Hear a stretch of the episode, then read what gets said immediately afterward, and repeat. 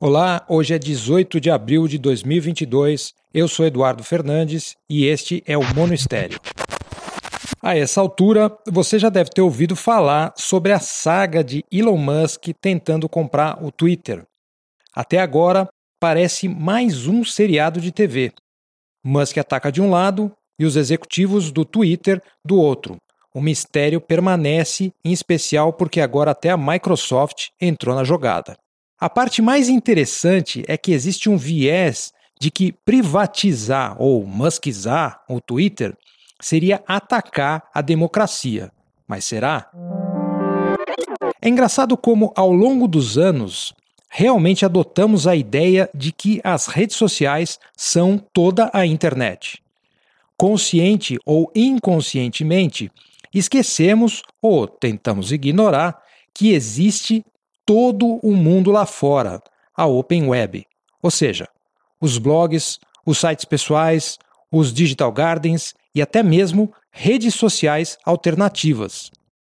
No caso do Twitter, por exemplo, há pelo menos uma opção que é mais ou menos o sonho do próprio Elon Musk, o Mastodon.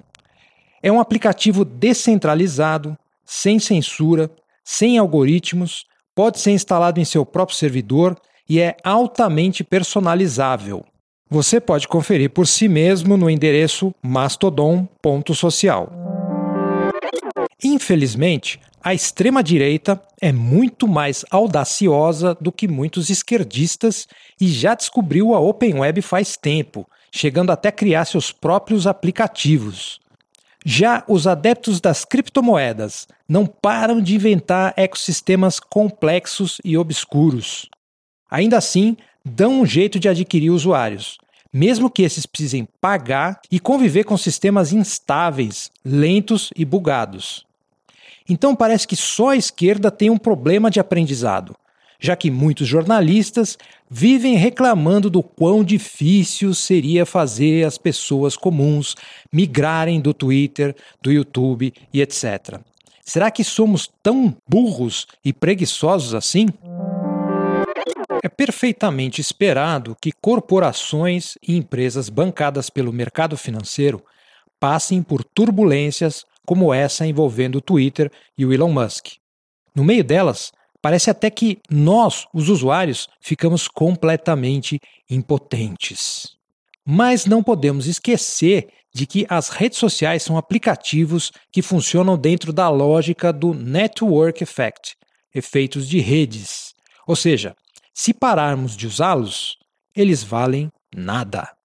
Em tese, o poder estaria nas mãos dos usuários e não dos acionistas. Mas quem acredita nisso, não é?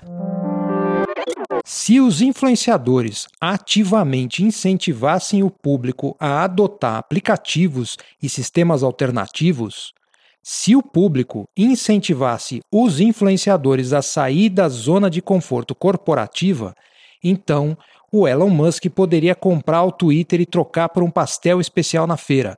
Isso não afetaria em nada a democracia. Melhor ainda, se percebêssemos o quão nocivo é usar redes sociais compulsivamente, se abandonássemos a dependência à Big Tech, veríamos que há um universo lá fora. Não só de aplicativos para usar, mas também a possibilidade de ficar em silêncio e boicotar a trollagem cultural. Mas é claro que não. Vamos ficar aqui passivamente esperando a extrema-direita se apossar da Open Web e dos projetos open source. Esse foi o episódio de hoje do Mono Estéreo com roteiro, produção e edição de áudio de Eduardo Fernandes. Para comentar, escreva para eduf.eduf.me. Você encontra transcrições do episódio e mais conteúdo no site eduf.me. Para apoiar o meu trabalho, deposite qualquer quantia na chave pix@eduf.me. Não se esqueça de assinar o podcast no seu aplicativo favorito, avaliar na Apple Podcasts e compartilhar o episódio. Obrigado por ouvir e até a próxima.